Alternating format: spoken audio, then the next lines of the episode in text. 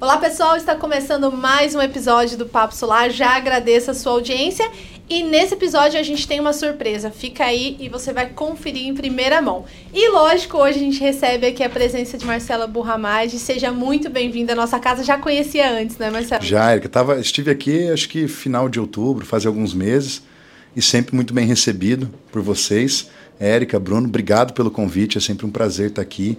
E sempre um prazer conversar um pouco com o mercado de energia, com os integradores, né, com quem está no mercado de energia solar. Então espero que a gente faça um bom bate-papo aqui. Ah, disso eu não tenho dúvida. Ao meu lado, Bruno, sempre para enriquecer o diálogo com as suas perguntas ao longo da, da conversa aqui. O Marcelo é uma enciclopédia, né? Então, vamos começar a abrir aqui, né? Não vai dar para contar tudo, né, Marcelo? Até pelo tempo. Tenho certeza que vai ficar um, né, um gostinho de quero mais ao final, mas o Marcelo tem muita experiência e o Marcelo é de Londrina, né? Não, não sei se você é nascido em Londrina, mas está há muito tempo lá. Para quem não sabe, é onde eu nasci, fui criado, né? Eu sou de Ourinhos, então dá para falar que ah, é, ah, de Ourinhos? É, não dá 200, que dá 130 quilômetros de distância. Pertinho. E a terra é a mesma, é terra roxa, é né? Terra então é pé vermelho. A gente, a gente é tudo meio encardido lá, né, Marcelo? Tem, o barro tá na unha já, né? Não sai mais. então, e, mas assim, apesar de estar atuando em, Londrina, né? Ter a sede em Londrina, o, a, a Bono, o grupo, né?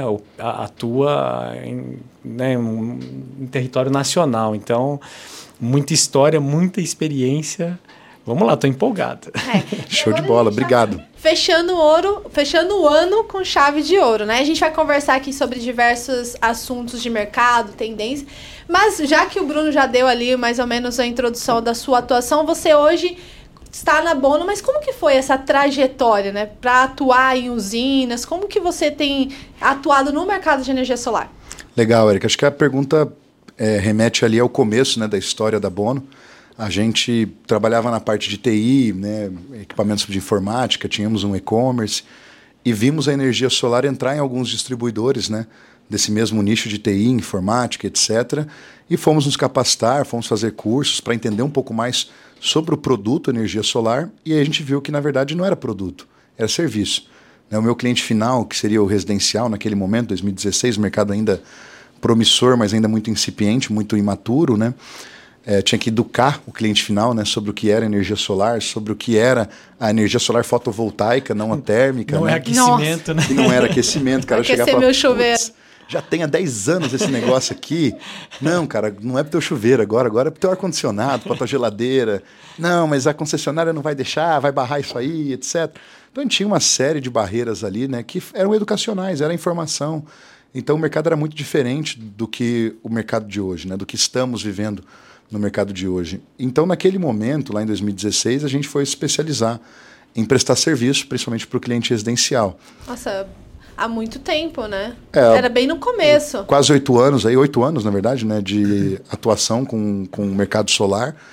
E a gente pegou um momento de mercado que ainda não tinha muita qualificação, não existia um canal solar para trazer essa quantidade rica de informação como vocês trazem, trazer cursos, serviços de engenharia. Então, é um amparo que o mercado já precisava naquela época, mas não existia. Então a gente brinca que a gente era os bandeirantes, né? A gente tinha que abrir o mato na foice ah. para começar realmente a entender o nosso modelo de negócio e saber se posicionar. E a gente viu uma crescente muito forte em 2017, 2018, principalmente em 2019, da quantidade de integradores e de empresas que atuavam no mercado de energia solar. Essa barreira educacional já não era mais um problema, o cliente já sabia o que era energia solar, já estava com algumas propostas ali na mesa, já tinha consciência da viabilidade, então o mercado estava realmente muito mais latente, muito mais competitivo. Então, realmente, né, muito mais gente adentrando nesse momento no mercado de energia solar. E foi nesse momento, de 2018 para 2019, que a gente fez a primeira usina de 1 mega. Então, nessa época, Caramba. se você tinha uma usina de 1 mega, a gente, já, a gente começou em 18, terminamos em 19. Se você já tinha uma usina de 1 mega nessa época, você já tinha uma, um diferencial competitivo muito grande. Já tinha muito conhecimento técnico, porque o ano de 2018 e 2019 não era comum uma usina nesse É, não que essa tenha sido a melhor usina que a gente construiu. Né? Não deu lucro, deu prejuízo, mas realmente criou uma, uma primeira casca de know-how, de experiência, para que a gente pudesse falar: pô, peraí, aqui não tem ninguém atuando. O industrial, o agro de grande porte, o investidor qualificado, essa galera não tem ainda um alto nível de serviço de engenharia. Já, já existiam alguns EPCistas no mercado, muitos da construção civil né, vieram para o mercado solar naquela época, depois saíram porque viu que a construção civil mantinha é, competitividades melhores, margens melhores, e a barreira de entrada da construção civil é maior do que para a construção de usina solar. Né? Então a gente viu que estavam poucas empresas se especializando realmente em mini geração, em projetos de médio e grande porte, em modelos de negócio para geração distribuída. E a gente pegou em 2018, né, para analisar os 2019 para analisar os resultados, né, do que a gente estava construindo ali 16, 17, 18, né, então os três anos, e a gente notou que para o nosso know-how, para aquilo que a gente já tinha começado a construir de experiência, né, para o portfólio, que por mais que era um pouco tempo, três anos de empresa, já tinha um portfólio rico para o que era o mercado naquela época, né, para o momento de mercado, uhum. é, a gente viu que a gente tinha que se diferenciar do mercado e tinha que olhar para realmente aonde a gente tinha resultado positivo. Que a minha engenharia, né, eu tenho um sócio que é engenheiro de formação aqui no estado de São Paulo, na Unesp, né, e ele sempre foi um cara muito inteligente, muito intelectual e sempre prezou muito pela qualidade técnica e pela qualidade do serviço de engenharia. Então ele não ia abrir mão do serviço de engenharia que os outros integradores estavam abrindo mão da qualidade da construção, das estruturas, dos equipamentos, do serviço em prol do lucro. Porque talvez esse lucro depois ele ia ser devolvido né, é. para o mercado em forma de pós-venda, OIM, é, é, enfim, correções, né? Então a gente pegou e falou: pô, peraí, então vamos olhar para o balanço da companhia, vamos olhar para a quantidade de obra que a gente teve, vamos olhar a lucratividade. A gente já viu que a lucratividade era muito baixa. A gente até questionava se era viável atuar com energia solar naquele momento. E a gente olhou e falou: cara, o residencial é 80% do volume de obra nosso. E, e é também 20%. do mercado, pensando no número de instalações. Oi? É também no número de mercado, 80%, segundo Exato. o PI da é, Exatamente. Então a gente estava com 80% das obras no residencial, 80% do custo atrelado à entrega dessas obras que eram residenciais, só que isso representava 20% do nosso faturamento. Porque a gente tinha lá 120 obras nesse ano. Dessas 120 obras, 100 eram obras residenciais, 20 obras eram comerciais, industriais, agronegócio. E a gente viu que o faturamento dependia de pouca obra, muito mais serviço para aquela obra, um tempo de contrato um pouco maior do que o residencial, que é quase plug and play, né? Vendeu hoje, o cara quer que você instala na, na próxima semana. Uhum. Então a gente tinha capacidade de planejar, maior capacidade para planejar, maior capacidade de orçamento, maior capacidade de estratégia mesmo da companhia se a gente tivesse contratos maiores e, consequentemente, a gente viu que a lucratividade para o perfil de instalação que a gente queria entregar para o mercado, o residencial não sabia valorizar isso. E eu tinha que abaixar muito o preço do que eu deveria vender de fato, eu vendia, tinha que vender um pouco abaixo, para que, eu tinha, que eu tivesse competitividade. E mesmo assim a gente era taxado de caro. Que é uma empresa jovem, três anos, você ainda não tem um track record como a gente tem hoje depois de oito anos, etc., para falar para o mercado: olha, sem essa margem eu não trabalho. Uhum. A gente não tinha esse poder de mercado. Uhum. A gente tinha que aceitar a margem que o mercado. Para é, ser tinha. competitivo também. E os integradores, numa boa parte, não vou falar a maioria, porque daí é, é uma estatística que eu não tenho, mas uma boa parte, desqualificados. Porque a barreira para você ter uma empresa de integração de energia solar é muito baixa quase zero. É. é você ter acesso a um, um, dois, três cursos, você ter acesso a instaladores e você entender de venda.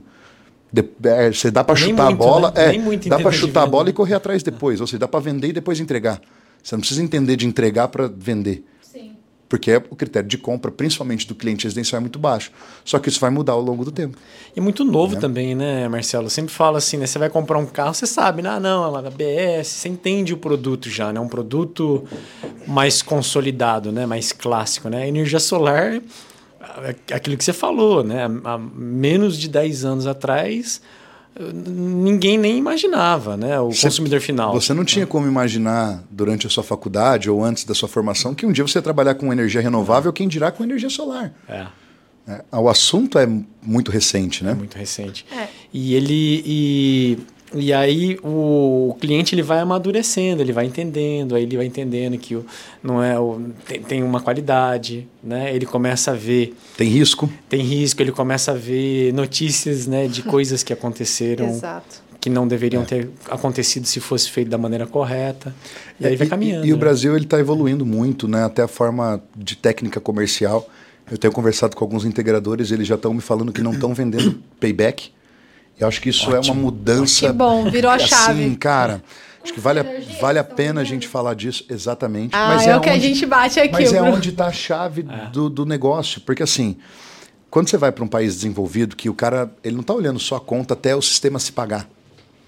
Ele olha o longo prazo, a vida útil do projeto. Porque no final do dia, ah, a placa é mais nova, a placa é mais eficiente. Tá, e daí? Eu quero energia, ah. eu, não, eu, não, quero placa, não quero painel solar, não quero módulo. Né? Ah. Eu quero energia. É igual quando você compra o aquecedor. É uma comodidade que a, a pessoa se busca. Se o módulo ali, o painel né, de aquecimento é antigo.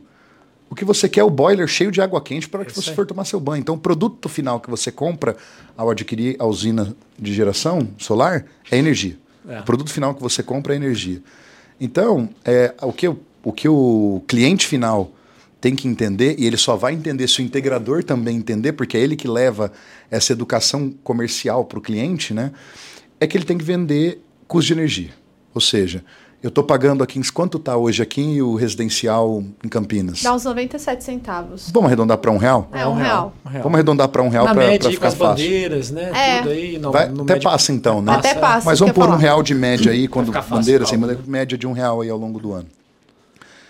Qual, qual é o LCOI dessa usina? O Live Low Cost of Energy, ou seja, eu vou pegar o CAPEX, vou pegar o OPEX, né, a operação e manutenção dessa usina ao longo do tempo, né, e os custos de implantação dela, vou ver qual é a depreciação energética, vou contemplar alguns períodos de geração vazia, né, ou seja, eu não tenho... É, ou não, não é ou desligaram a energia da minha rua, disponibilidade, vou calcular um fator de disponibilidade lá de 98% do tempo a usina ativa, que acho que é um. Não sei se eu estou certo nesse parâmetro, mas acho que é mais ou menos nessa linha aí, Sim. 2, 3% de disponibilidade de tempo, às vezes até muito, dependendo se você está numa área muito urbanizada, com pouca sim. queda de energia, etc. Quer, né? cai energia é, é comum. Mas é normal que você tenha um, período de disponibilidade é, que não, não, não tem injeção de energia ou não tem a geração. Para um equipamento, né? Exato. Para uma string.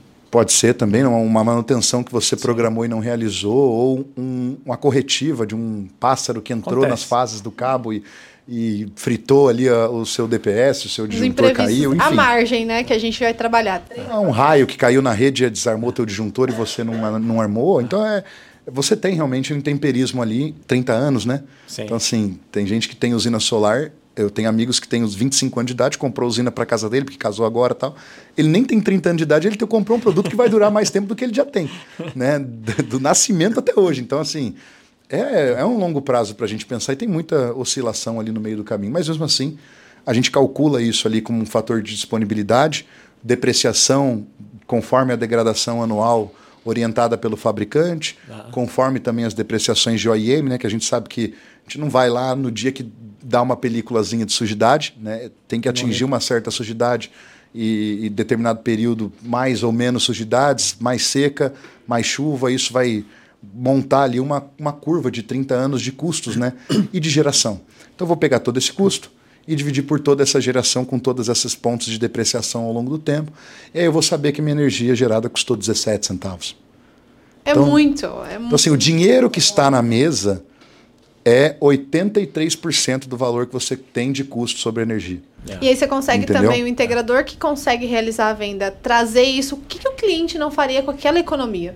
Né? Investir numa educação para os filhos, investir no, até no patrimônio. É, no negócio é em crescer o negócio. É, né? exatamente. De, depende aonde se aplica, gerar mais conforto. Gerar mais Ou seja, eu quero até colocar mais de... ar-condicionados na minha casa, não tenho na sala e é. não tenho no, nos corredores, não tenho na cozinha, eu quero colocar. É, quero comprar um carro elétrico. É. Né? E, não quero, e não quero ter custo para abastecer é. esse veículo elétrico. Então você tem um payback até duplo, né? Porque você tem o carro elétrico, não paga o combustível, gera a própria energia. É. Então, assim, você virou o posto de combustível também do seu carro, né? É. Então, tem muitos fatores né, que motivam a compra da usina solar. E eu acho que isso é, é, é, isso é o segredo do vendedor. Se você entende o que motiva a compra e sabe fazer conta, eu brinco, o melhor vendedor de energia solar não é o engenheiro, não é o vendedor de, de carreira, não. Eu quero que sabe fazer conta que sabe pegar essa, essa conta aqui, traduzir na realidade do cliente, da forma que ele vai interpretar isso é, corretamente, né? E trazer exatamente os benefícios da realidade dele, do que ele precisa é, para com, comprar, né, de fato, essa, essa usina geradora. Linkar o valor, o, o monetário que, que, saiu da conta com o que motiva o cliente a fazer uma aquisição, né? Exatamente. É, e pensando aí no âmbito de atuação da Bono, né, que é de grandes usinas, como que você avalia quando você vai fazer esse tipo de venda, né? Porque é o que você comentou, é, o residencial tem um determinado discurso. Como que é para grandes usinas? Você consegue trazer algumas dicas aqui? Eu posso, mas eu vou contar um segredo, que só quem está nesse podcast vai ouvir eu falar essa frase, nunca mais eu vou falar ela, que é o seguinte, o cliente de grande porte é o mais fácil para você vender. É mesmo? É o mais fácil. Sério? Porque ele é decidido da compra, ele está com o dinheiro captado, ele tem um parecer de acesso emitido, ele não tem opção, ele tem que pôr a usina em pé. Então é muito mais fácil você vender para esse cara quando você tem uma estrutura adequada para comercializar a usina para ele. Então acho que esse é o grande ponto para usina de grande porte. Não é a capacidade comercial mais. É a sua capacidade técnica de fato. Porque se você vai. Vamos, vamos usar um, um exemplo de um cliente de grande porte listado em bolsa que compra usinas, né? A Raizen. A Raizen ela vai ter um critério de compra onde ela faz uma diligência na sua empresa antes de mandar um orçamento para você. E ali você tem notas, né? Ó, vou fazer uma diligência sobre a parte financeira da empresa, fazer uma diligência sobre a área técnica, fazer uma diligência sobre a documentação dos colaboradores, vou fazer uma diligência sobre a capacidade orçamentária, né? A composição de orçamento que esse, que esse player aqui tem para me fornecer para eu saber se o que ele está me orçando está alinhado com a RFP. Ele olha o jurídico, que é como ele compra por edital privado, ele quer avaliar se você tem competência jurídica interna internalizada dentro da sua empresa para poder realmente avaliar a condição de compra daquela usina ou a estrutura necessária para que aquele cliente seja é, é, pleiteado né, no seu orçamento. Então, é, é uma série de diligências para antes ela fala assim, não, eu posso colocar você aqui no bid, né? Posso colocar você aqui dentro da, da cotação. Muito, muito player também faz uma coisa que chama RFI, Request for Information. E ali ele avalia a tua empresa. Ou seja, ele faz uma requisição de informação. E ali tem informação da sua empresa, etc., mas também tem informação da usina. Para ver como você se posiciona diante dos questionamentos técnicos que ele tem sobre aquela usina que ele quer cotar. Então ele manda uma, uma prévia sobre a usina, mas ele não manda a proposta que você tem que montar. Ele manda um, uma requisição de informações para avaliar realmente a competência técnica e o know-how embarcado ali na, na sua empresa para fornecer aquela prestação de serviço. Então, é. para ver se você tem condições de participar. Isso né? participar, que eu ia falar. Nem é Geralmente é um engenheiro do proprietário que está fazendo isso. Ou ah. seja, às vezes nem é a Raizen. A Raizen contratou uma empresa de engenheiro do proprietário, contratou o canal solar para fazer esse serviço de avaliação. Ou até para montar essa RFP, essa RFI, essa RFQ, né, que é, uhum. é requisição de cotação, requisição de orçamento, requisição de informação, né, para saber se realmente, para nivelar pelo menos o EPC, até para que na hora comercial do fechamento ela consiga nivelar o EPC e falar, cara, a Bono está com preço mais caro do que a XSP aqui, solar, sei lá, a empresa tal. Mas por que, que ela está mais cara? Aí eles vão avaliar lá aquela diligência para falar, não, mas é porque a estrutura que a Bono tem é superior à do cara. Então não é. Vale o risco, vale o preço? Aí é uma decisão mais de diretoria, de budget, se o orçamento da obra comporta aquele preço ou não. Se comporta, a tendência é que ele feche com o EPCista mais estruturado. Se não comporta, a tendência é que ele vá no EPCista mais estruturado e force a negociação né? de preço que ele quer, ou que ele tem como limite, ou que o outro cara fez o preço. Aí a negociação é normal. Aí é igual negociar com a indústria, tem um comprador muito bom lá por trás que sabe, né? profissional que sabe te levar para o caminho de, de fechamento com o preço que ele quer e na condição de venda que ele quer e tudo mais. Né? Ô Marcelo, mas assim, né, é, até chegar a esse ponto, né, de vamos colocar aqui, né, ser é, estar preparado para participar desses projetos, né, tem um caminho longo, né, igual você falou, Sim. né, ah, tem que ter uma estruturação, tem que ter projetistas, tem que ter um jurídico, tem que ter um. Enfim, né, toda uma estrutura. E, e, e assim, né? Como é que foi para chegar nessa estrutura? Conta um pouquinho ali. Eu é. sei que é muito longa essa história, né? Mas, mas eu, é, como eu já né? contei, acho que do, do, começo da empresa até 2019, vou pegar de 2019 para frente agora, né? Até uma coisa que eu tenho dúvida, né? Da onde que veio o Marcelo? O Marcelo veio lá em 2016, como você falou Sim. aqui, né? Mas qual que era o teu background, né? Qual que era o Boa. mercado que você atuava? Boa, legal. É, vou começar um pouquinho com a minha história, depois eu puxo esse paralelo com a Bono. Então, é, eu com 17 anos estava fazendo faculdade de engenharia lá em, em Itajubá, né, na Federal de Itajubá. Itajubá, legal. E estava fazendo engenharia civil e meu pai faleceu, logo no final do primeiro ano de faculdade. Antes de eu ir para a faculdade, teve um programa da FATEC que ela era quase um programa de como se fosse uma licenciatura, né? São dois anos ali de graduação, então a gente tinha aulas à noite. Na FATEC eu fiz isso comutamente com o colegial, então eu tive essa certificação já é, junto com o colegial que era de gestão empresarial. Legal. Porque eu sempre gostei muito da área empresarial. Desde criança, quando você fala, quando você é criança, você reverbera algumas coisas que nem sempre se realizam e algumas se realizam. É. E eu falava que eu queria ser empresário. Meu avô tinha empresa, minha avó tinha empresa, meu pai tinha. Como pequenos comércios locais, nada grande, nada de patrimônio. Pelo contrário, tudo empresa que precisa vender o almoço para pagar a janta. Só que ao mesmo tempo, eu vi eles empreendendo, não, não vi eles sendo funcionário público, sendo é, executivo de empresas e etc. Então, o meu background vem de berço, na verdade, de ver as pessoas empreendendo, né? Ah. E como meu pai tinha um restaurante, eu sempre gostei muito de ir lá para trabalhar, para ajudar. Até porque senão eu não ganhava as coisas que eu queria, né? Que na verdade eu tinha que comprar, né? Era... Hoje eu entendo que não era nada dado, né? Eu ah. tinha que trabalhar para isso. E acho que isso também ajudou a formar um pouco, né? Do que eu tenho de valores sobre o trabalho, né? Como um todo. Só que quando eu fui para a faculdade, 17 anos meu pai faleceu, eu tive que voltar para administrar o restaurante que ele tinha, porque tinha ali uns 18 colaboradores, 18 a 20 colaboradores, tinha uma casa noturna pequena, casa noturna para 200 pessoas, que as dois são em, em Ourinhos, né? Eram do lado, né, um do outro, mas não tinham não eram juntos, né? Eram dois empreendimentos separados, porque aquilo que tinha é, recorrência né? de receita para me bancar morando em Minas e bancar minha irmã morando em Curitiba, porque ela estava fazendo Federal do Paraná, último ano de psicologia, então, pô, eu já tinha trabalhado da adolescência ali com meu pai, então eu tinha um pouco de noção do como era o funcionamento ali dentro, tinha feito é, é, já gestão empresarial, então tudo bem que eu era, tinha 18, naquela época eu estava com 18 anos, né? então com 17 fui embora, com 18 eu voltei, então com 18 anos não dá para você empreender com facilidades, né? Ah, mas o 18 anos, né, para contextualizar o 18 anos de hoje, né, da, das pessoas, é. pelo menos que eu vejo, é diferente dos 18 anos, né? Acho que o acesso à informação é facilita muito, né? Ah, mas eu digo assim, eu, eu acho, acho que a gente era mais. Eu acho que a gente saía mais, né? Eu acho que a gente era meio que obrigado já a, a dar cara a tapa, né? Eu vejo hoje, né? para citar um exemplo, eu né? com 13 anos eu estava na boca de um fogão de alta pressão dentro do restaurante para bater então, purê de batata, para é, fazer. Hoje não é, seria então, bem visto. É, eu, eu, hoje lembro. seria exploração do trabalho infantil, é, né? É. Só para dar um exemplo, né? Eu com 8, 9 anos de idade eu andava de ônibus né, em Londrina, né? Sozinho. Sozinho. Oito, oito, nove anos de idade. Com oito, nove anos eu já saía de casa para ir para a escola, que era seis, sete quadras, ah. tinha que ir a pé e sozinho, né? É. E com um ou outro colega da mesma idade, né? Hoje não existe isso, né? Não. Seja qual for o motivo, não existe. Ainda mais que Londrina era mais interiorano do que é hoje é. nessa época, né, Bruno? E Ourinhos também, é. que eu nasci em Ourinhos, interior de São Paulo, e é. cidade de 100 mil habitantes, muito menor que Londrina, mas um ovo, né? Então todo mundo se conhece. Tem mais um pouco, a segurança é um pouco melhor. Mas ao mesmo tempo os pais também tinham uma, uma postura um pouco diferente na época, né? Ah não tinha celular, né? Eu lembro que eu fui ter meu celular e fui ter internet em casa, já era. É, já não era mais criança, já estava na adolescência ali, né? Então, o acesso à informação também era muito diferente. A informação estava mais na rua do que na palma da sua mão. Hoje está muito mais na palma da mão do que é. de fato na rua, né? É.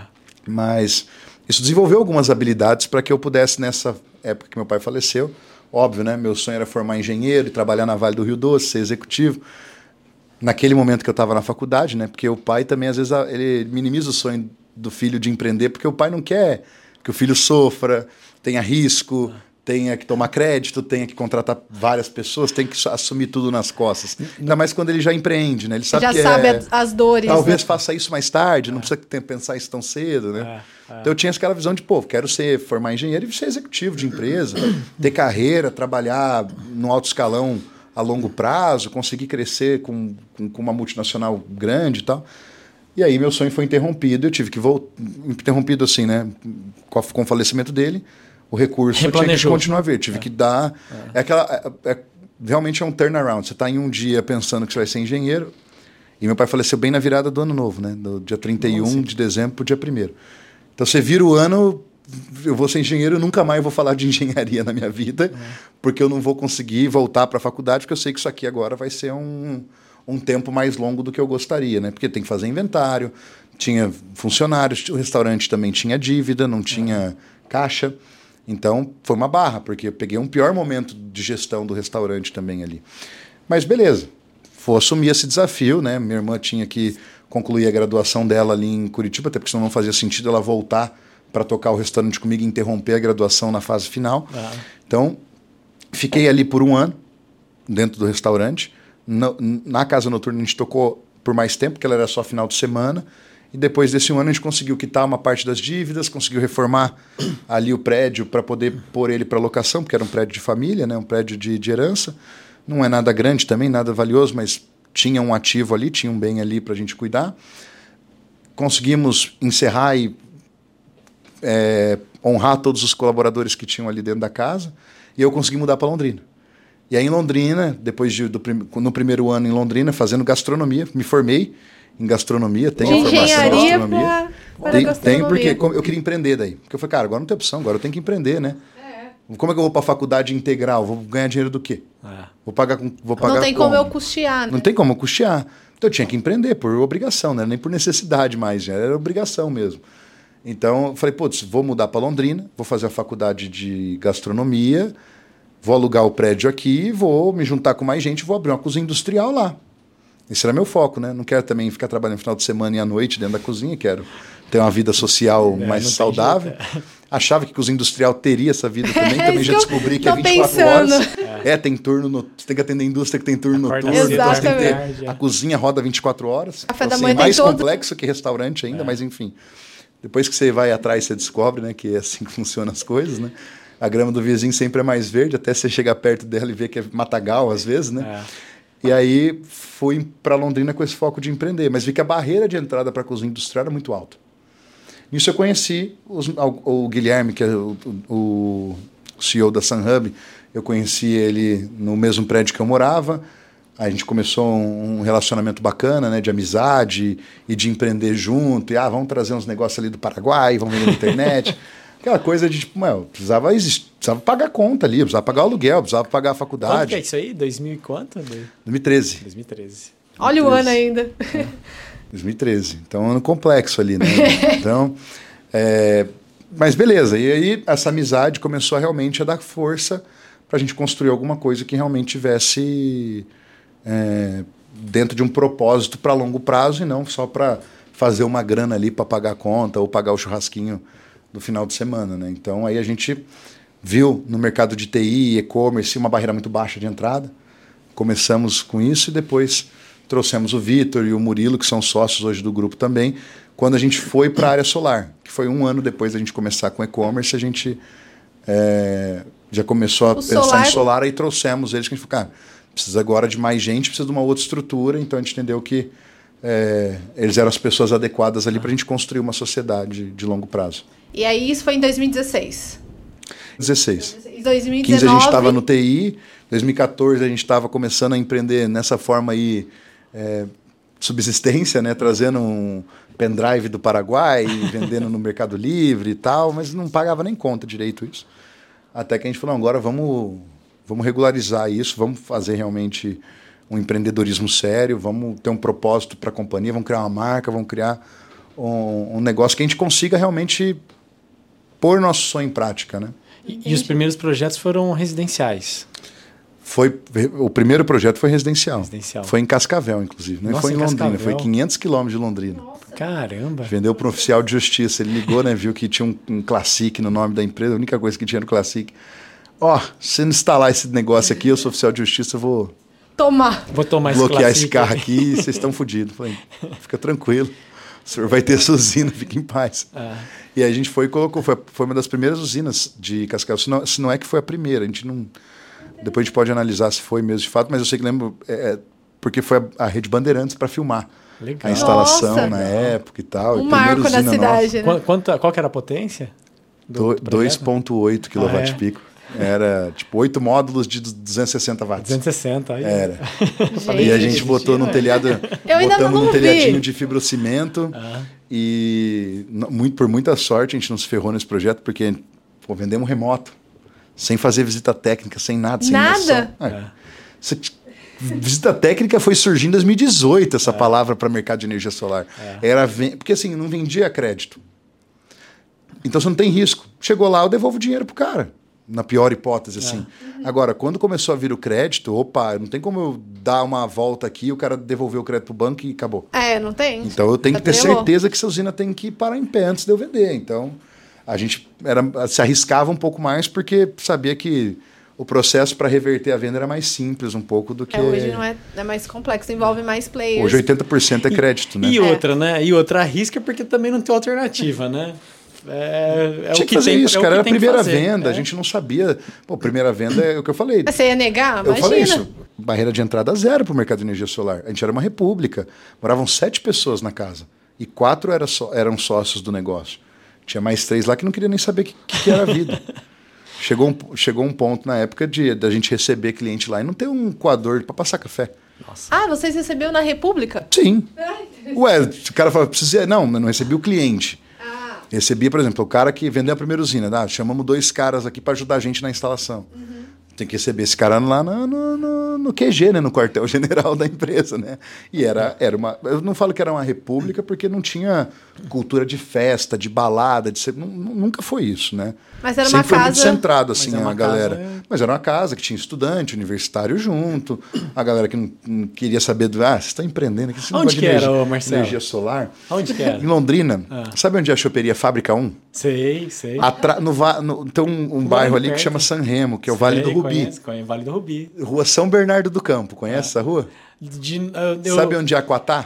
Sei, sei onde é que a Então, que a- a São Bernardo do Campo, você tem a rua que. Eu esqueci o nome da rua, Ah. mas que circula o Vale do Rubi e Aquatá aqui atrás. A São Bernardo do Campo é uma que passa aqui. Sabe, você sabe que tem uma, uma escolinha que tem uma quadrinha de basquete ali no bairro, atrás do Aquatá?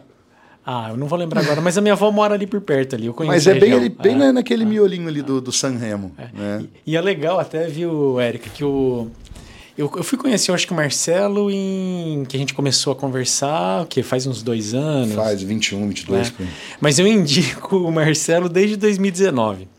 Por quê, né? A gente fez um curso uma vez em Porto Alegre com o Vitório. Eu esqueci o nome da empresa do Vitório. E, e aí a gente conversou, ele também é de Londrina, né, e tal. E aí eu, né, pegamos ali, só que eu, eu, eu não lembro agora exatamente como é que ele atuava lá. E como eu morava em Londrina, né, muita gente vinha me procurar, sabia que eu trabalhava com energia solar e pedia indicações, né. E aí eu pe- eu pedi pro Vitório, falei assim, e eram, geralmente eram projetos maiores, Marcelo, né, já era, né, em 2019 vocês já estavam já, né, num A gente já não fazia residencial mais. já não fazia mais residencial. Ah. E aí eu lembro que o Vitório falou assim: ah, a gente não atua muito mais em Londrina, a gente tá atuando em outra região, mas eu vou passar aqui um contato aqui para você aqui, né? Olha só. Da Bono, né? Mas eu, não- eu não acho que era seu, não. Depois eu vou até que hora que acabar o episódio, eu Ver vou olhar quem que aqui, era, quem né? que era. E aí eu recomendava, falava, ó, fala com a Bono, fala com a Bono. E assim, e o pessoal. Devo ter umas comissão atrasada. Deve ter, deve ter, deve ter. Não, mas fica aí, fica a amizade. Fica Tem- de crédito. Tem mais coisa pra fazer, né? E, e aí eu já indicava já Boro. E aí eu Olha só. perguntava pros caras, porque assim, pô, é Londrina, é minha cidade, né? Eu não posso ficar mal. Aí eu perguntava, e aí, como é, É. que foi? Os caras falaram, não, foi super legal, né? Empresas grandes, assim, sabe, né? Não, foi muito legal, os caras são super profissionais. Sem Olha- conhecer. Legal. Sem conhecer, né? Tá vendo como a gente fala, né? Se você faz um bom trabalho, É. uma pessoa que nem conhece de perto o trabalho já faz a indicação. É. Que bom, cara. Fico feliz. Não sabia disso, não, cara. É. Contando aqui, não tô até emocionado. Mas é verdade mesmo, é verdade Legal. mesmo. A gente sempre, é, assim, sempre quis preservar muito a qualidade dos nossos projetos, porque a gente sempre acompanhou muito o que acontecia lá fora, né? E quando eu falei aqui na- no podcast no começo, né, que o mercado vai mudar, o cliente vai se comportar diferente na compra, é porque quanto tempo, conforme o tempo está passando, a quantidade de acidentes, de problemas, está aflorando muito rápido. É, eu que sou Isso- jornalista fico acompanhando as notícias, né? É. A gente tá ali toda vez acompanhando, de repente cai um telhado, Pega um fogo. incê- um incêndio que depois de uma investigação foi alguma instalação incorreta. E eu vejo com meus próprios colegas jornalistas, eles falam, poxa, mas por que, que será que acontece isso, né? A gente E, e- não só isso, Érica, porque o Harry até postou é, uns dias atrás ali, ele postou um, um gráfico que mostra as marcas na Europa de inversores que já não tem mais É. assistência técnica ou pararam de fabricar inversores ou não ou abandonaram de fato Saíram a linha de mercado? inversores, saíram do mercado. É. E assim, é, é, a maior parte já saiu do mercado. Eu não lembro exatamente o percentual, mas era mais de 50% das marcas é, não dois, se não me engano, dois terços né, das marcas é. já, não, já estão. não estão mais trabalhando no mercado europeu. E você acha que o Brasil vai ser diferente? Não vai. É. Não vai. A gente sabe, repete, principalmente né? marcas que não são. E, e, ali, naquele gráfico, só tinha marca consolidada. Isso que é o que mais assusta. Tinha marcas consolidadas que no Brasil são super marcas, algumas delas. Então, assim, pô, se o cara abandonou o mercado na Europa, você acha que não vai abandonar o mercado daqui? Mercado que paga menos, um mercado mais emergente, um mercado mais sazonal, um mercado com políticas e economia mais controversos. É que às vezes muda de um dia para o outro. É que aqui é o boom, né, aqui está o boom. Então ele está aqui agora porque ele vai surfar a onda. A onda, tem que aproveitar. Mas e aí? Será que esse cara vai estar tá aqui daqui 3, 4, 5, 10 anos? Porque sem, pôs uma usina agora, você não está nem aí com o fabricante no, nos próximos 3, 4, 5 anos. É. Mas depois do quinto ano, e aí, pensando que você entrega grandes usinas, como que você classifica, né? A Bono classifica esses tipos, os fornecedores. Porque Boa. isso que você pontuou aqui é de para ligar um alarminho, né? Na hora que eu Perfeito. for trabalhar com marcas, a gente vai trabalhar com carro, a gente já vê, né? Nas discussões, ah, tal marca. E como que é na energia solar? Na, na usina de grande porte, nesse cliente de usinas de investimento, etc., ele tem esse critério muito forte. Ele sabe por quê?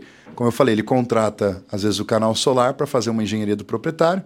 E o canal solar sabe essas Vocês têm essas informações Conduz na mão. o processo, né? Você sabe o que, que é bom, o que, que não é bom.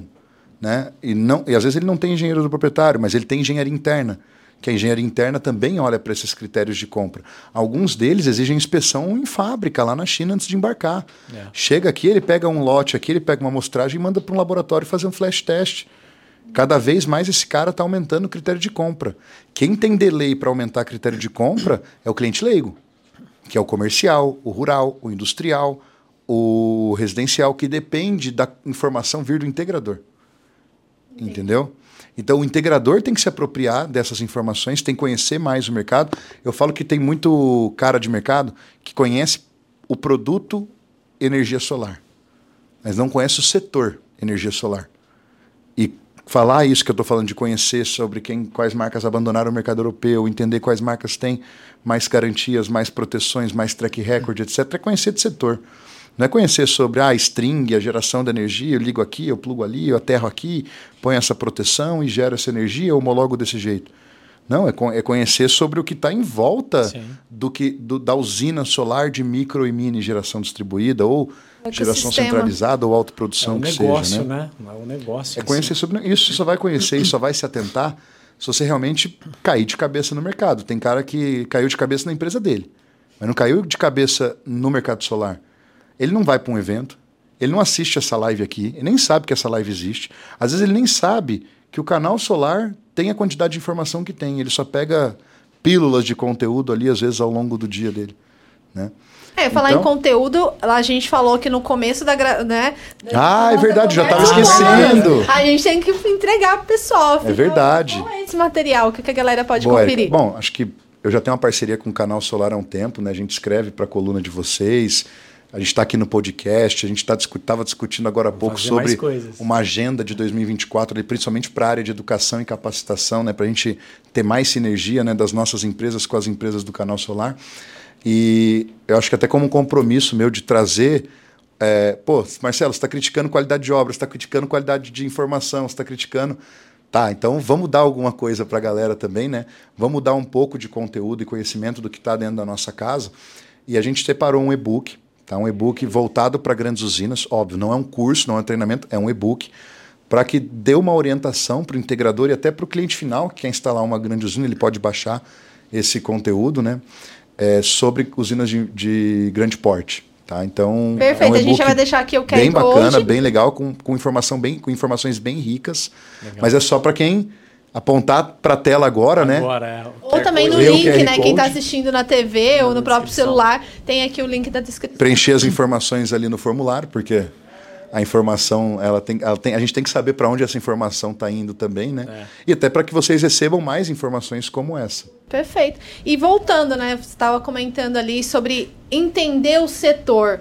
Esse final de ano é um momento também para isso, né? Para olhar para dentro. Você estava falando antes de fazer planejamento estratégico. Então, o que vou fazer na minha empresa em 2024? Qual vai ser o modelo que eu vou. Esse modelo está funcionando, não está funcionando? Vamos olhar o ano de 2023, ver o que, quais são as métricas, né? Para tomar decisão. Como que a Bono, por exemplo, faz isso? O, Bruno também comentar aqui do canal Solar, a gente, como é, provedor de cursos, treinamentos, diversos serviços, a gente pensa também nesse sentido. Perfeito. É, acho que o planejamento estratégico, acho que é um momento bom para falar isso, né?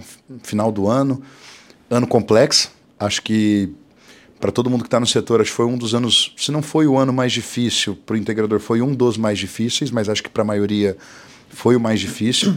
E foi mais difícil porque a gente teve uma queda realmente comercial, principalmente cliente de varejo, cliente do agronegócio, cliente industrial. Tivemos uma recessão de crédito, principalmente para o mercado de energia solar, é. Muito devido a mau uso e até as más aplicações de política das instituições financeiras. Então, Sim. isso só começou a retomar agora, né, nesse último trimestre de 2023. Então, existe um represamento de mercado que está começando a. Tá, tá, bom de venda agora, porque existe esse represamento do ano todo, né? E aí a gente tem um fechamento de ano muito bom. Acho que o último trimestre para a energia solar sempre foi bom sempre foi bom. Independente se esse ano é um ano mais crítico, o último trimestre ainda está bom. E, né? tá ficando melhor aí com essa onda de calor aí, né? Todo é. mundo tá usando, ar, usando ar-condicionado, né? O preço Deixa as contas de energia começarem a vir do último mês, é. porque a gente sabe que tem um delay, né? Entre o prazo de faturamento, medição Sim. e pagamento, né? Porque uhum. o cara vê a conta quando ele paga. Ele não vê muitas vezes quando chega. Né? Ele fala, dia 10 eu pago conta. Ele olha dia 10, só que Nossa. dia 10 está olhando 45, 50 dias atrás. Deixa vir as contas desses últimos 30, 60 dias né, que a gente está vivendo. A, a, conta em dezembro, loucura, loucura. Janeiro também, porque a gente sabe que é o pico do verão, né? É. Então a gente vai virar realmente o ano. E eu acho que isso vai aquecer muito as vendas nesse final de ano e para o começo do ano que vem, justamente por conta do uso do ar-condicionado, vai aquecer muito a venda de ar-condicionado também, né? É. Porque o cara que estava segurando no ventilador esses últimos verão, esses últimos dois, três verões, é. ele já não aguenta mais segurar no, no ventilador. Não tem como, ele tem que ir para o ar-condicionado. E eu acho que também a transição da mobilidade para a mobilidade elétrica está ficando muito forte, tá Bruno. Eu vi, um, eu vi uma palestra dentro do VEG Partner esse ano, né, do, do especialista de mobilidade elétrica da VEG, e ele falou sobre a quantidade de emplacamento, né? A gente passou de 1% de emplacamento de novos veículos elétricos e para a gente bater 5, 15, 20% é 3 a 5 anos no máximo cada faixa de transição. Então a gente vai estar emplacando 25, 30% de carro elétrico em 2030, e é provavelmente. Muita coisa, né? A gente falar em 5% de emplacamento já é, uma, é muito um marco, né? É é, para um país de dimensões como o Brasil, né, de quantidade populacional como o Brasil, é, é muita coisa mesmo. Né? Bastante. E isso vai demandar carga, isso vai demandar energia, vai demandar implantação não só de mobilidade elétrica, mas também de, de novas usinas. Né? Então, o que eu estou fazendo um paralelo aqui é para onde o mercado está indo. É. Eu tenho que, antes de falar de planejamento estratégico, entender esse paralelo. Né? que, que foi esse ano? O que, que foi a complexidade desse ano? O que, que vão ser os próximos anos? A gente até falou disso meses atrás, né? Próximo boom é mobilidade elétrica, depois, em consequência, a bateria, principalmente com as aberturas do Mercado Livre. Ah. O Mercado Livre de agora até 2028 muito forte, então faz sentido o integrador entender de trade de energia. Tive na Intersolar esse ano, o Murilo, meu sócio, teve na SNEC, é, na Intersolar Munique, né? Ah. Fizemos a Inter aqui como expositor também no Brasil. Primeira vez, né? Primeira vez que a gente fez a Intersolar como expositor. levamos o ecossistema. Tava muito, lá. o robozinho. Tava, levamos inteligência artificial com, com holograma. Foi muito bacana. Para a gente trazer experiência mesmo, tecnologia, para um pouco do contato nosso com o nosso perfil de cliente. Né? O Grupo Bono todo pivotou muito de deixar de atender clientes finais para atender o mercado de energia solar nesses últimos anos. A gente quer cada vez mais ser realmente um provedor de solução para o mercado de energia solar. Então, olha o que eu estou falando aqui: duas coisas. Ter perspectiva do futuro e entender o propósito da tua empresa. Propósito, a gente tinha um propósito que era mais bonito no papel do que na prática. Ah, ser a empresa mais confiável de energia solar do Brasil. Tá, mas o que, que é isso? Tem um ranking de confiabilidade das empresas? Há uma percepção exclusiva de mercado? Não tem como. Agora, ser o melhor provedor de solução, isso dá para medir. Porque é você ter uma plataforma um ecossistema comercial de empresas que estão ali para atender o mercado solar, entender as dores do mercado solar e rebater as dores com ferramenta, com educação, com serviços. Com serviços exatamente. Então é mais palpável, mais tangível. Então a gente está mudando o propósito da companhia desse ano para o próximo ano, né? até para que a gente mostre para o mercado que, olha, o meu propósito é realmente apoiar, dar suporte, ser as, construir pontes para o avanço e prosperidade do mercado solar, porque a gente sabe é, que o ano que vem não vai ser um ano fácil. Eu estava discutindo com o Bruno antes de entrar aqui que, na minha percepção, vai ser mais difícil. Para quem já achou difícil esse ano, eu acredito muito que o próximo ciclo vai ser um ciclo ainda com mais desafios. É uma estrada com mais buraco. Mas aí mas eu já me preparo. Mas talvez, é, eu já me preparo, né? É, mas talvez eles nem percebam, o mercado não perceba isso, porque o, o 23 deu casca, né? Deu. E preparou, Para quem né? tá bem agora no final do ano, bem assim, é. né? Quem está vivo e está conseguindo se planejar, está conseguindo enxergar um horizonte, porque tem muito empresário nesse momento que está apagado. Porque não vendeu tão bem, porque acumulou dívida, porque está com problema comercial, porque. Mas só que ele está abatido. Cara, uma boa parte do mercado está dessa forma. Só que uma boa parte dos que estão dessa forma não estão abatidos. Então esses caras vão conseguir tracionar a máquina de é. novo, vão conseguir encontrar oportunidades, caminhos, né? E falando de planejamento estratégico, Érica e Bruno, como que a gente faz lá na Bono, né? Então eu entendo o meu propósito é, de longo prazo, o que que, o que, que o, o background da minha empresa fala, grita para mim que, cara, é, é é essa dor que você tem que resolver, é nesse caminho que a, a tua empresa é tem essa, que ir. A né? direção é, é, é essa. É para cá, não é para cá. Né? É, é para cá que você tem valor, é para cá que enxergam sua credibilidade, é para cá que é, é, você consegue realmente prosperar. Então, eu entendo esse propósito. Eu puxo a perspectiva de mercado do que está acontecendo, como que está no mundo, como que está no Brasil, o que, que foi esse último ano, quais são as políticas que estão acontecendo para o próximo ano, quais são os problemas mais graves do setor que aconteceram Problema, esse ano. E a primeira coisa que eu faço, eu abro uma matriz SWOT e eu coloco os fatores internos da minha empresa e fatores externos. Tem gente vai falar, nossa, que clichê, Marcelo. É, mas a maioria não faz. Arroz com feijão. Tem cara que fala é clichê e ele não faz. Não faz. Ah, mas é que eu tenho na cabeça. Não tem. Porque fazer essa SWOT, como que a gente faz? Eu não pego eu e construo a SWOT. Eu pego os líderes. Eu falo com o mercado, eu falo com alguns colegas do setor. Com a equipe de trabalho. Com alguns concorrentes, para ter uma percepção de mercado, porque não adianta eu olhar o mercado e entender o futuro dele e isso ser uma visão só minha. Isso tem que ser uma visão compartilhada do setor, para falar, cara, tem, a visão do setor para mim está clara. Uhum. Claro que pode ter mudanças, é por isso que serve planejamento, é para no momento da mudança. Planejamento você nunca escreve com caneta ou escreve na pedra. É com lápis grafite, bem suave na eu... folha, mas só que com capacidade de todo mundo enxergar. Só que os, a, o seu lápis, eu brinco que a, a borracha tem que estar tá junto. É. É a, a outra ponta do lápis é borracha. Porque se precisar apagar, é virar, apagar e escrever de novo a, a, a, a estratégia da companhia. E tá tudo bem costumo... também, né? É. Você não, repensar. Tá tudo, tá tudo bem, não. Toda empresa faz assim. Quem fala que escreve planejamento escrito na pedra e tem que seguir, cara, ou ele tem 30, 40 anos de mercado, é uma empresa muito consolidada, muito procedimentalizada e, e não está assim, em setor né? de tecnologia e está em setor de recompra. É, é, sei lá, o cara que tem uma pedreira. Eu, é, mas, é diferente do cara que tem uma empresa de serviço, de energia solar. Não é, não é desmerecendo o dono da pelo amor de Deus. Ele tem, ele tem a realidade desafios, dele. Né? Só que o planejamento desse cara é muito mais. Vou montar uma linha de produção ou de extração. É investimento de milhões. É complexo, é um, dois anos construindo essa linha, é licenciamento ambiental, é uma outra realidade. Ah. Aqui o nosso mercado é dinâmico. Amanhã sai uma resolução que altera uma coisa do passado e sai uma discussão que muda a regra do é. jogo do que está acontecendo agora. Ou então, uma interpretação, tá... nem mudou a regra, é. mas a interpretação mudou, né? É, é, a interpretação mudou e todas as concessionárias acabam adotando aquela interpretação como fato e acabam prejudicando o mercado. Bem, é, eu, eu, costumo, é o mercado. Eu costumo dizer que a Érica sabe disso, né? Que a única coisa que eu tenho certeza quando a gente faz planejamento é que ele vai mudar, ele vai ser ajustado. É, é, é, a única certeza lá que eu na Bono eu brinco que assim Claro que fazer planejamento demais também é ruim, né? É. Mas você, faz, você tem que revisar o seu planejamento no mínimo a cada dois, três meses. Você tem que sentar de novo com as Sim. pessoas que são responsáveis pelo planejamento e falar, cara, nós estamos na linha do planejamento ou nós já estamos começando a desviar algum curso? Ou nós já estamos enxergando diferente o mercado do que a gente enxergava três meses atrás? Porque o mercado solar é muito dinâmico, mas é. muito dinâmico. Demais. É, é, é acho que não deve ter tantos mercados dinâmicos quanto a energia solar, porque é, é muita interdependências é de tecnologia mercado. que muda muito, muito rápido, né? Regulamentação, né? Que enfim, Nossa. muda a interpretação, por exemplo, né? E a gente está no Brasil, né? Não dá... É, Esse fator. a gente tem fatores fator. macroeconômicos, macropolíticos, dólar. A gente tem é, o preço da energia, bandeira, É. concessionária de energia, os operadores né, e agentes é, de regulamentação do mercado. Então a gente tem. Quando você olha, por isso que eu falo que a matriz SWOT é tão importante. É. Porque você coloca tudo isso dentro da matriz. Cara, o que, que é as ameaças e o que, que são fraquezas, né? Aí a diferença da ameaça para fraqueza é fraqueza, eu vou desenvolver e vou corrigir. Ameaça, eu vou trabalhar ideias ou vou compor a minha carteira interna aqui de serviços ou de produtos, etc., a fim de, se eu tiver um problema grave aqui com é, dessa forma que impacta esse negócio meu, eu não tenho dependência de receita só daquilo. Sim, Porque senão a gente pô, pensa o que aconteceu com Minas Gerais. É. verdade. Esse ano todo, o que está acontecendo com o mercado de Minas Gerais.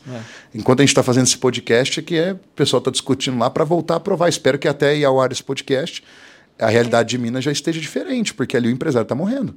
Está sendo assassinado. Essa que é a grande verdade, porque já tem uma galera que. Pensa a quantidade de emprego que foi, os green jobs que foram perdidos no estado de Minas já esse ano É. É, por falta empresas. de capacidade da concessionária e dos agentes reguladores de eh, entrar em um alinhamento para a gente poder realmente voltar com as conexões, nem que for as conexões residenciais de baixa tensão, enfim. Mas o cara não está conseguindo conexão de nada. É. Então isso acaba matando muitos negócios, né? matando muitas Geração empresas de emprego, de renda. e atrapalhando todo um planejamento. Que o cara fez um planejamento para vender alguma coisa. Não, não existe planejamento que você coloca que ah, não vai ter conexão nenhuma, ano que vem nós vamos parar o negócio. Não, existe. nunca Ninguém imagino. faz isso, cara. Cenário louco. Entendeu? Ah, E o cara que estava em Minas, ele está tendo que vender fora. É. Então, cara, qual que é o custo que esse cara tem comparado com quem está no local, quem está em loco? A gente sabe que energia solar, principalmente o integrador, o modelo de negócio é local installer, é o, é o instalador local. Você ganha mais dinheiro quanto mais perto a obra for do teu escritório ou Sim. da, da- do teu CD ali, do teu, do teu QG, né? Da onde fica a tua base de, de instaladores, de operação e tudo mais. Então, a gente tem que realmente fazer, começar com a SWOT para desenhar o planejamento estratégico e ter uma clareza muito forte de, tá, aonde eu quero estar no final do ano que vem. E não tem problema se for no- ao, ao longo do ano você falar, cara, não vai dar para estar na onde eu quero, eu vou conseguir chegar na metade do caminho. É, Mas, cara, você estabelecer. avançou metade do caminho. É. No- em anos de, de adversidade, de dificuldade, teve essa é consciência, normal né? que isso Teve aconteça. essa consciência, né? Não...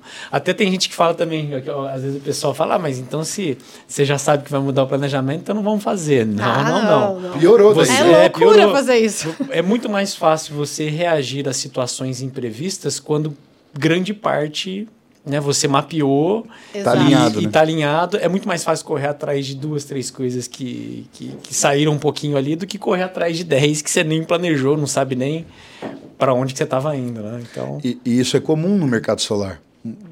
Muitas isso é dado do Sebrae, né? Mostra que 80% das empresas morrem até o terceiro ano por falta de ter um business plan. E não é difícil fazer o business plan. Sabe como é que a gente faz o business plan, Abono? Tem gente que dá risada. A gente estava em imersão é, esses dias atrás, né? E eu apresentei para a galera como que a gente faz. A gente responde algumas perguntas. Depois que eu fiz a SWOT, tem esse panorama de mercado, eu junto com a diretoria, né, e com, as, com, os, com os principais diretores da companhia, né, com quem está no alto escalão, porque tem uma visão mais sistêmica, mais estratégica, né, é, e trago para uma, uma reunião dessa aqui. Tem gente que demora dois dias inteiros para fazer planejamento estratégico. Eu falo, cara, quem tem dois dias inteiros? É. Tudo bem, deveria ter o CEO, não sei- porque é muito importante essa atividade, mas na prática não é assim não, cara. Todo mundo tem recurso limitado. A gente está no Brasil, a gente trabalha com... Tem que fazer muito com muito pouco. Né? Com muito pouco recurso, a gente tem que Brasileiros, saber explorar muito. Né? Então o que a gente faz? A gente responde algumas perguntas. A primeira pergunta que a gente responde é onde a gente quer estar? A gente faz essa pergunta primeiro para cinco anos vai- e vem trazendo cinco anos, três anos, dois anos, um ano. Né? Só que o planejamento estratégico não é em cima de 5, 10 anos da companhia, porque o setor solar, se é difícil eu prever o ano, Três meses já é uma muda ideia. tudo. Eu brinco que não é planejamento, é ideia. Ideia. Cara, o que, que a gente vai buscar para longo prazo, né? A gente, enquanto empresário, que propósito que a gente tem para longo prazo? Então, é, fica na esfera lúdica. Porque o setor solar não. não- Ah, diferente de quem dinâmico. trabalha em setores mais tradicionais da economia, né? Já está consolidado também. O setor solar a gente está, neste momento, construindo ele. né? Exato. Consolidando. E ele. eu acho que vai mais muito. Vai, vai- Vai. O setor tem, tem uma década agora. é. Ah, nem tem, né, Marcelo? Pegar Tem- 2012, tem de quatro- nascimento, Resolução né? Normativa É. 482. A lei fez um ano, Mas- vai fazer Mas um assim, ano. que o mercado tem pulso, são oito anos. É da 687 para frente. É. É. de 2016, né? A lei foi promovida em 2015, mas entrou em vigor em 16. É 16 para frente. Então é muito pouco tempo ainda, né? Um setor que ainda é embrionário, de fato. Ele ainda é amador quando comparado com outros setores da economia que já se amadureceram.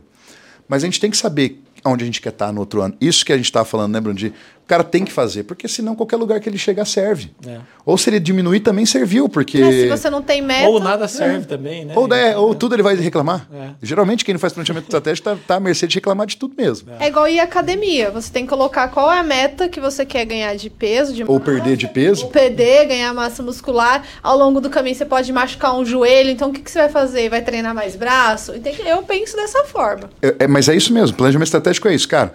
Eu vou perder 10 quilos esse ano. Tá. Você ficar subindo na balança o ano inteiro. Ah, O que, que é a balança? A balança é o KPI. depois culpa a balança. A balança é o KPI. É. Só que o que movimenta o KPI é você ir na academia, é você ter uma dieta. É, é simples, né? Mas enfim. Disciplina. Mas, mas voltando, onde eu quero estar? Ponto A para o ponto B.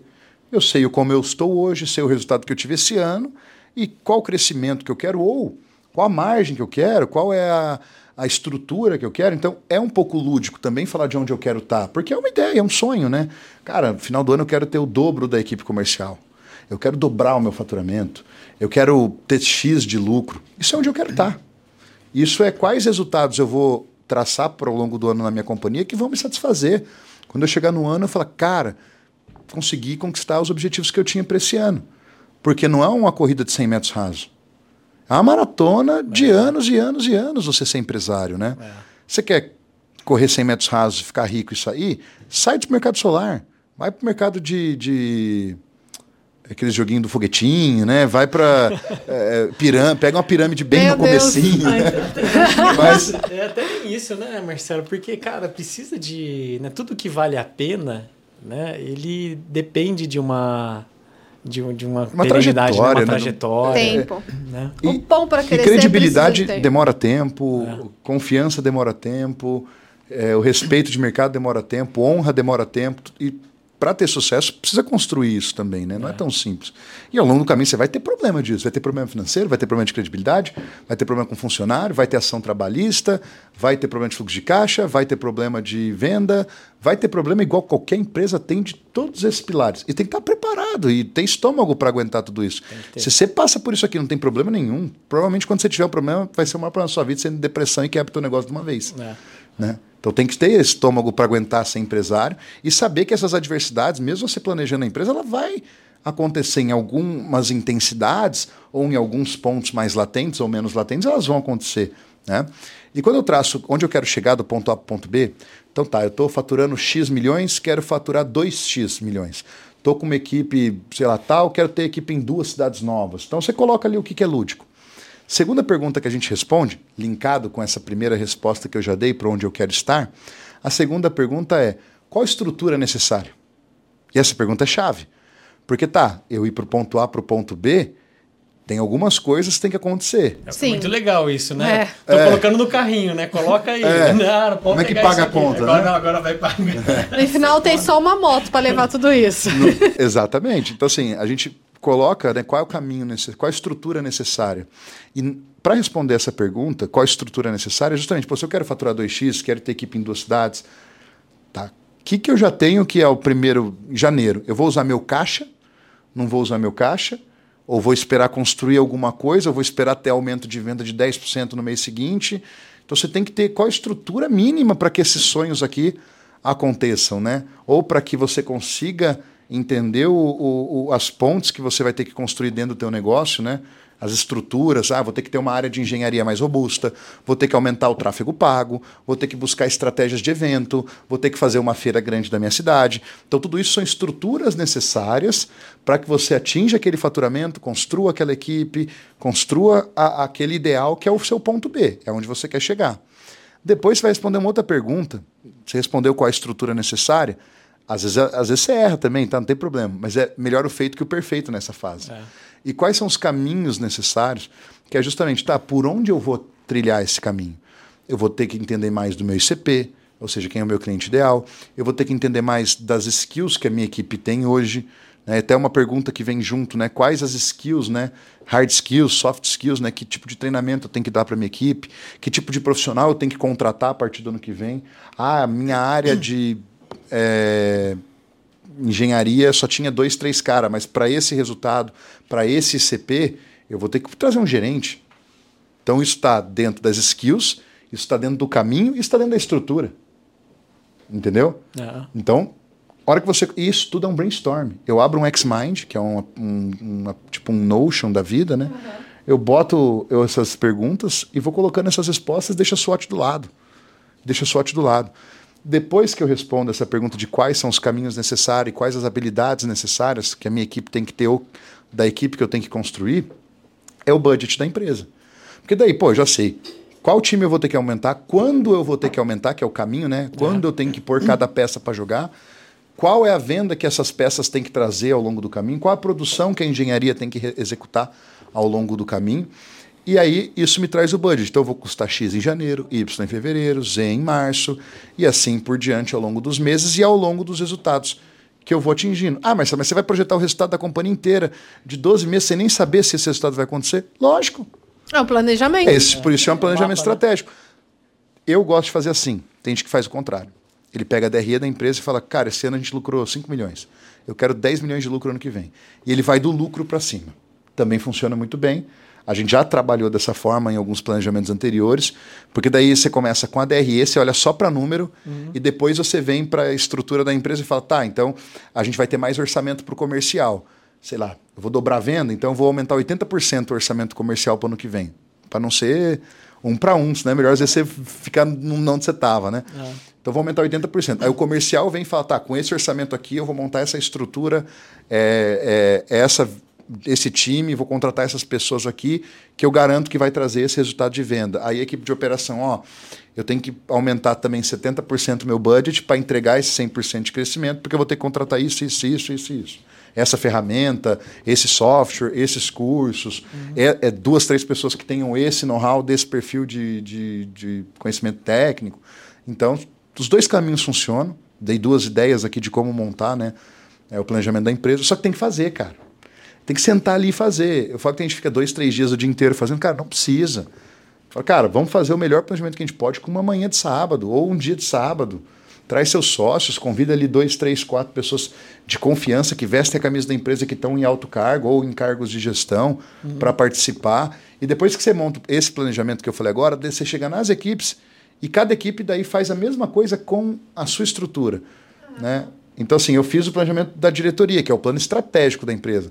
Depois a gente faz o planejamento operacional, que é linkar aonde eu quero estar, tá, qual a estrutura, qual o caminho, etc., com Tá, o marketing já sabe onde a empresa quer estar. Tá. Qual a estrutura de marketing necessária? Eu já sei que eu tenho que aumentar tráfego, eu sei que eu tenho que contratar a equipe, porque daí eu vou dando robustez para o planejamento em cima daquilo que é os caminhos necessários, a estrutura necessária, as habilidades necessárias. E eu só fecho o budget depois que todas as áreas fizeram um plano operacional. Então o budget é o último por causa disso mesmo. Eu monto tudo e deixo o budget aberto. Passo para todas as áreas, todos os líderes da companhia, explico o planejamento, todo mundo replica para a sua própria área, o que, que precisa de time, de investimento, de ferramenta, de estrutura. Aí depois a gente avalia o budget. Puto, o cara pediu 200% de aumento de budget para o ano que vem, sendo que a empresa quer crescer 30%. Aí, aí fica a gente, complicado. Aí a gente trabalha com esse cara. Por quê?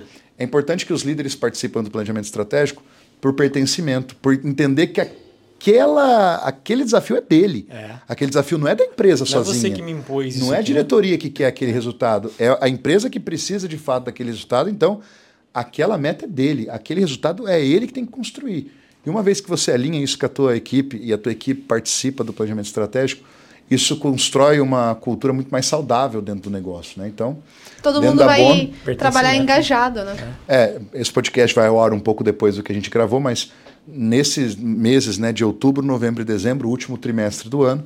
A gente começa o planejamento em outubro, discute ele com as áreas em novembro. A gente acabou de rasgar o planejamento feito de outubro e a, e a gente amadureceu ele em novembro e viu que estava errado. Os números que a gente queria para bono, algumas, algumas frentes de trabalho que a gente queria desenvolver. Então a gente falou, cara, não é o ano para isso. É um ano diferente, é um ano que tem mais desafio do que 23, principalmente para a gente que é usina de investimento. A gente sabe que vai cair muito a quantidade de ativos a construir no ano que vem. Então, e usinas de investimento para cliente final, para consumidor, vai aumentar, porque a gente está vendo muito integrador se especializando nisso e realmente é mais rentável uhum. que aluguel de imóvel, que aplicações financeiras. Então, tende a aumentar muito as usinas de micro para investimento. A gente está vendo a, a, a, transição de mercado e reajustando o nosso planejamento antes mesmo do ano virar, porque a gente faz o planejamento do que a gente quer. E às vezes discutindo com as áreas, a gente vê que o que a gente quer talvez não é tão palpável também. Então a gente está, rasgou o planejamento, estamos refazendo ele agora uh, no mês de dezembro. E vão terminar ele até o comecinho de janeiro aí para a gente fazer uma convenção, apresentar para todo mundo da empresa e todo mundo entender o alinhamento estratégico que a companhia tem. E nas, nos resultados trimestrais que a gente apresenta para a equipe, a gente vai mostrando os ajustes de curso que a gente está fazendo para que a operação tenha sustentabilidade e saúde, né?